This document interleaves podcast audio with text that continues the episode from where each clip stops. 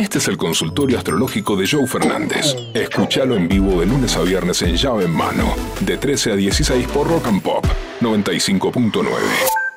Abrimos el consultorio astrológico de llave en mano, consultorio astrológico del gurú a las 3 menos 20, diciéndote que es el momento de tomar decisiones. Júpiter entrando en Tauro, se acerca una luna llena en Pisces. Mañana, ¿no? Mañana luna llena en Pisces, gran momento para terminar de redefinir cuestiones sensibles, amorosas, emocionales, dando vueltas, para empezar a vivir el resto de tu vida. ¿Te animás a hacerlo? ¿Te animás a enamorarte? ¿Te animás a decirle a esa persona que querés que pasar tu vida al lado de ella? Apa. Es el momento. Abrimos el YouTube para que también consulten a través del chat de Rock and Pop y si no, a través de los mensajitos en nuestro WhatsApp. Bombas y bombas, sean bienvenidos. Hola gurú, ¿cómo va? Este mensaje es para el gurú. Ah, Sí. re boludo. ¿Qué onda? Soy de Pisces del 18 y mi firmo también de Pisces del 8. Estamos de 10, nos encanta el escabio y bueno. Decime, ¿qué nos depara para el futuro? Sos Te realmente un genio. Sos realmente un genio. La verdad que la gente Nos de Pisces... igual para, me encantó que el mensaje fuera, nos encanta el escabio. O sea, ya tienen Alcoyana, Alcoyana. ¿Y por qué tienen el, el, el Alcoyana Alcoyana? Porque Pisces está regido por Neptuno y tiene que ver con qué? Con el amor, con la sensibilidad, con el escabio. Porque está regido por Neptuno y Neptuno es el mundo del onírico, de los sueños, de la fantasía. Y el escabio tiene mucho que ver con la fantasía. claro. No es lo mismo una persona careta que una persona con tres fernet, dos copitas de vino, unas cervecitas y ni hablar si empezás ya como buen pisciano a entrarle a esos cigarrillos que te hacen reír. Porque Pisces es muy de esa fantasía, es muy de ese mundo hermoso. Bueno, Pisces, van a estar muy bien porque dos piscianos enamorados es como un cuento de hadas, un cuento de, de príncipes y princesas. Sigan así en este amor, sigan en esta sensibilidad que los va a unir en el amor, el escabio, la fantasía y el mundo paralelo. Hola, gurú. Mesa, buenas tardes. ¿cómo le Hola. va? Gurú. Sol en Leo, Sí. ascendente eh, en Capricornio Sí. y luna en Acuario. ¿Qué me decís? Y en el amor, ¿con quién soy compatible? Fede Escobar. Abrazo, gente. Abrazo grande. Arriba. Arriba, abrazo grande para vos, Fede. Bueno, les contamos un poquito que mucha gente se renueva. ¿Qué es el ascendente? ¿Qué es la luna? ¿Por qué él sabe que tiene todo eso? ¿Cómo hago para saber todo eso? Mira, hay un programita totalmente gratuito que se llama arcanos.com. Ahí vos pones fecha de nacimiento, día, hora, lugar y eso te va a dar el sol, que es tu signo, que ya lo sabes, el ascendente, que es lo que yo vengo a resolver esta vida, y la luna, que es mi refugio emocional. Ya, Entonces, vamos a tomar el ejemplo del oyente. Él es de Leo, Sí. se lo notaba. Leonino, vasallante, soy de Leo. Va para adelante. Ascendente en Capricornio. Viniste a esta vida que a demostrar que puedes trabajar, que puedes rendir, que puedes hacer cosas a largo plazo, que puedes encarar proyectos. No te alcanza con la carita linda de Leo, como si fueras Mick Jagger, que es de Leo.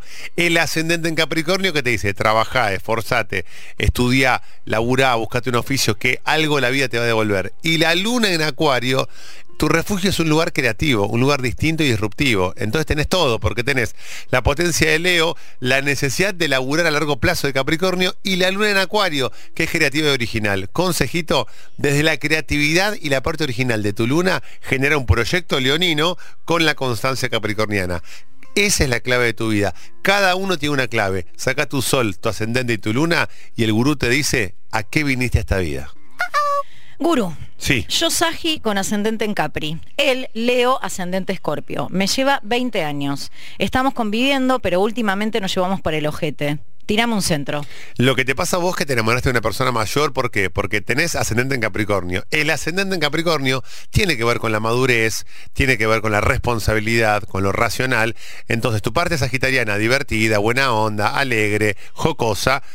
El ascendente en Capricornio que te dice, che, la vida no solamente joda, la vida también es proyectar, hacer, y ahí te enamoraste de alguien más grande que proyecta tu energía capricorniana y encima más grande que vos a nivel de edad y también a nivel energético, porque es de Capricornio, por- o sea, porque vos tenés ascendente en Capricornio.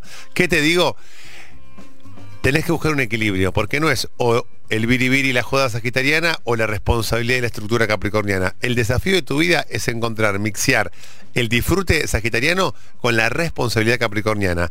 En ese mix está el secreto de tu felicidad. Hola gurú, 40 años, divorciada, de Aries, ¿encontraré el amor? Aries encuentra el amor muy rápido y por eso se, se decepciona rápido, porque Aries todo el tiempo va generando, haciendo, conociendo, dale, dale, dale, venís un 2023 muy avasallante, tuviste siete meses de conocer, hacer el amor, conocer, hacer el amor, decepcionarte, Apa. porque Aries es todo tipo ta, ta, ta, ta. Bueno, entró Júpiter en Tauro, ahora es momento de ir con pies de plomo. El consejo para mujeres de Aries y hombres de Aries que quieren establecer nuevos vínculos, no se tiren al río sin tocar antes el agua. Metan el piecito, prueben cómo está el agua antes de tirarse de cabeza. El problema de las arianas y los arianos es que se zambullen sin saber si esa pileta tiene agua. Soy Capricornio con luna en Leo y ascendente en Leo. Ella, Aries, con luna en Libra y ascendente en Escorpio. Supongo que quiere saber cómo le va a ir. Lo que te va a suceder a vos es que estás, eh, hay mucha energía en esas dos cartas. Hay mucha energía y mucha potencia, tanto en vos como en ella. ¿Qué te digo acá? Acá hay veces que las relaciones se convierten como en guerras, no, no malas. Por ahí la guerra es, hoy cocino yo, mañana cocino yo mejor que vos, hoy hago una fiesta, mañana hago una fiesta.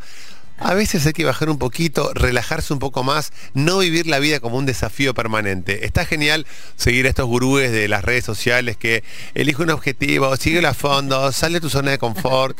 Y a veces está buenísimo estar en la zona de confort, quédate el fin de semana en tu cama, en tu casa, rajándote bien, sin que nadie te venga a apurar o a decir, sale a correr, sale a caminar, sale al gimnasio, y ahora eh, sorprende a tus amigos, agasaja a tus hijos, eh, sorprende a tu madre. A veces está bueno también relajarse y no pensar en nada, como dice la canción Pensar de León Gieco, pensar en nada.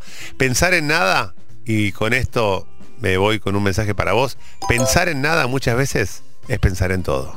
Hola, muy buenas tardes, ¿cómo Hola. estás, Gurú? Te habla Daniel desde Jujuy. ¿Qué haces, Dani? Quería consultar cómo estamos con el signo de Escorpio y Cáncer. Eh, tengo muchas dudas porque, bueno, mi pareja es Escorpio. No sé, ¿hay, hay diferencias en un Escorpio mujer, un Escorpio varón y siendo pareja con Cáncer? ¿Me podrías especificar? Gracias. Te voy a contar lo que te pasa. Sos canceriano y tu pareja escorpiana te liquida. Tu pareja escorpiana es mucho más potente que vos, por eso amamos la astrología, porque acá no hay género. Acá hablamos de energías. Y la energía de escorpio eh, puede fagocitarse la energía canceriana. Vos sos canceriano, sensible, empático, emocional, pensando en el otro, y escorpio te fagocita. Escorpio es intenso, escorpio era Maradona, vida, muerte, blanco, negro, todo, nada. Entonces escorpio viene a por todo. Y vos como canceriano decís, che, está todo bien, pero yo siento que me- cada vez que nos vemos es una batalla esto. Y sí, Escorpio va a matar o morir en la cama, en la charla, en el laburo, en la amistad, en, eh, cuando habla. Vas a ir a comer con Escorpio y Escorpio va a ser así.